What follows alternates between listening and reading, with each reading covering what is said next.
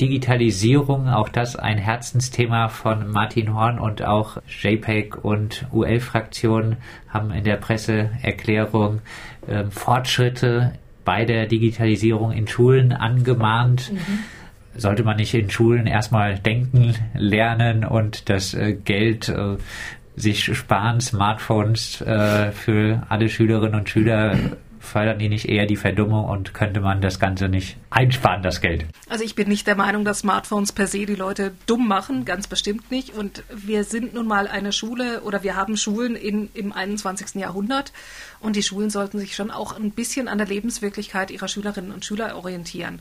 Und da nun mal die meisten Schülerinnen und Schüler sehr digital unterwegs sind, ist die Schule ziemlich gut beraten, da mitzumachen und vor allem auch ein bisschen Aufklärung zu betreiben, was Datenschutz betrifft, was Folgen von Bewegen im digitalen Raum betrifft und so weiter. Und das können die Schulen in Freiburg nicht, weil sie einfach dermaßen jämmerlich ausgestattet sind, weil sie zum Teil haben sie mehrere Computerräume, manchmal haben sie nur einen Computerraum für die ganze Schule.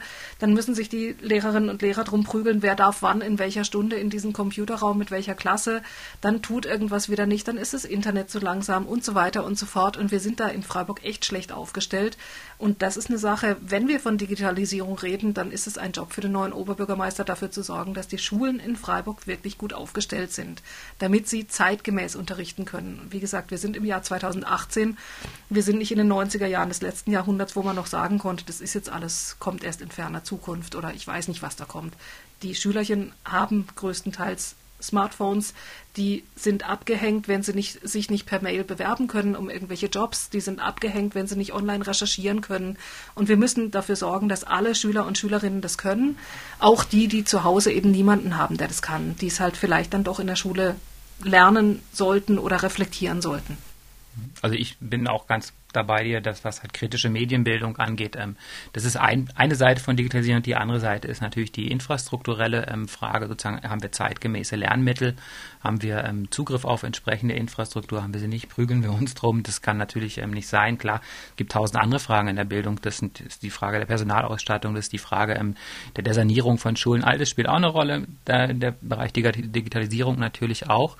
Ähm, was man halt auch sagen muss, das ist halt die Realität, ich erlebe es jetzt gerade bei meinem Sohn, ist tatsächlich so. Ich glaube, 70 Prozent aller Bewerbungsverfahren, die er da sozusagen jetzt ähm, durchlaufen will, finden rein digital statt. Das ist nicht so mehr so wie früher, dass man da sein, sein Briefchen schreibt, eintütet, zuklebt, Mappe, sondern ganz viel läuft einfach tatsächlich digital und ähm, wir wundern uns sozusagen, wenn die Jugendlichen aus den Schulen kommen, suchen Ausbildungsjobs, wird ihnen ja, seid alle nicht vorbereitet oder was weiß ich, was man ihnen alles erzählt.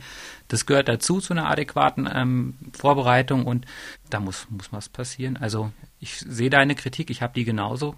Ich denke eher schon, dass auch Smartphones verdummen in der Art und Weise, wie sie heute angewendet werden. Aber lass uns doch den Schülern die guten Seiten zeigen von dieser Technik. Und das geht nur, wenn diese Technik auch in den Schulen vorhanden ist. ShapePack und unabhängige Listen äh, betonen auch, dass es weitere wichtige Themen gibt, die auch wert sind, dass sich Martin Horn um sie kümmert. Genannt äh, werden in der Presseerklärung zum Beispiel das äh, Stadtjubiläum und auch äh, bezahlbarer öffentlicher Personennahverkehr. Da ist ja zumindest mal ein Kurzstreckenticket auch angekündigt zumindest auch von Martin Horn, ist dann auch die Frage natürlich, ob es äh, dafür dann Einschränkungen beim Regio-Ticket gibt, was wieder eher ein Nachteil für sehr viele äh, Personen auch mit weniger Geld wäre, müsste auch beide Fraktionen nicht auch noch viel mehr den Fokus auch auf Themen legen,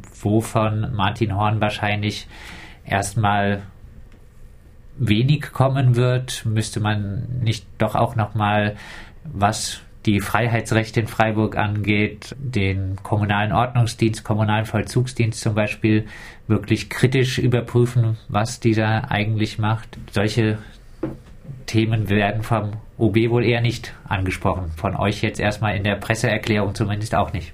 In der Presseerklärung haben wir vor allem Bezug darauf genommen, was er als sein Resümee der ersten 100 Tage genommen hat. Und da hat er natürlich nichts vom kommunalen Vollzugsdienst erzählt, da hat er nichts von Überwachung erzählt.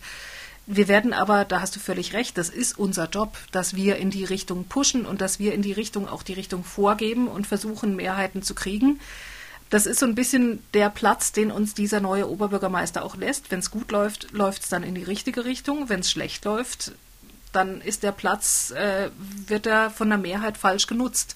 Also das wird sich jetzt zeigen und das war so ein bisschen, weswegen wir, glaube ich, nicht euphorisch waren in der Pressemitteilung, sondern weswegen wir schon im Moment es noch positiv beurteilen, aber es hängt total davon ab, wie es weitergeht. Und es hängt auch davon ab, und das muss man auch ganz klar sagen, er hat in seiner Pressekonferenz auch Bezug drauf genommen, was alles im Haushalt kommen wird. Wir kennen den Haushalt noch nicht. Wir kriegen den im Dezember in die Hand. Und erst dann kann ich sagen, ob ich das gut finde, was er da macht oder nicht. Also im Moment sehe ich die Überschriften und weiß nicht, was sich dahinter verbirgt. Beurteilen kann ich es dann erst. Genau, also all die Sachen müssen sich tatsächlich dann auch im Haushalt ausdrücken. Das ist ähm, keine Frage. Ähm, zu diesem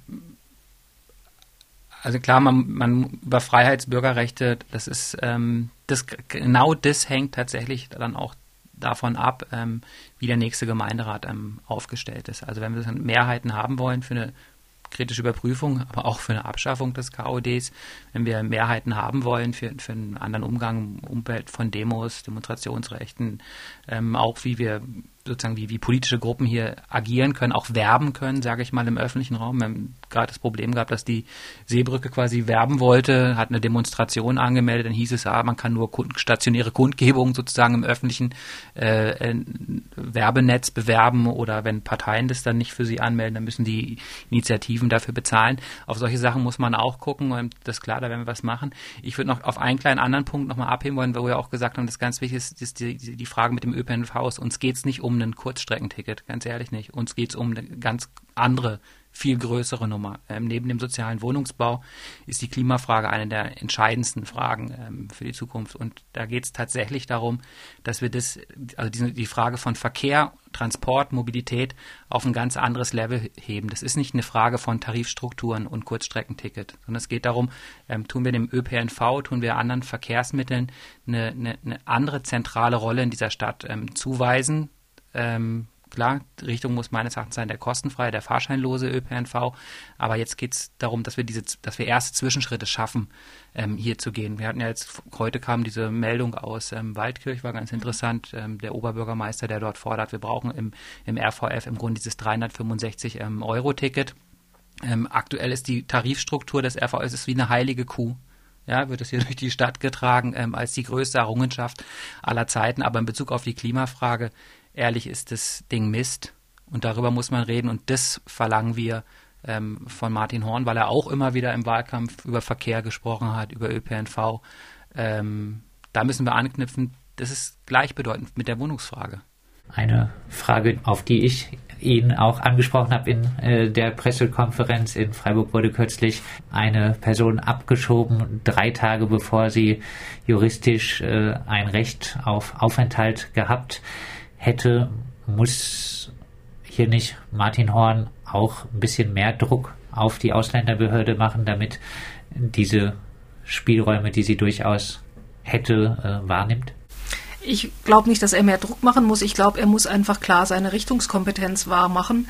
Er ist der oberste Chef der Verwaltung in Freiburg. Und wenn er sagt, ich möchte, dass sowas nicht mehr passiert, dann kann ich mir schwer vorstellen, dass sowas nochmal passiert. Das muss er wirklich als der Chef der Ausländerbehörde ganz klar machen.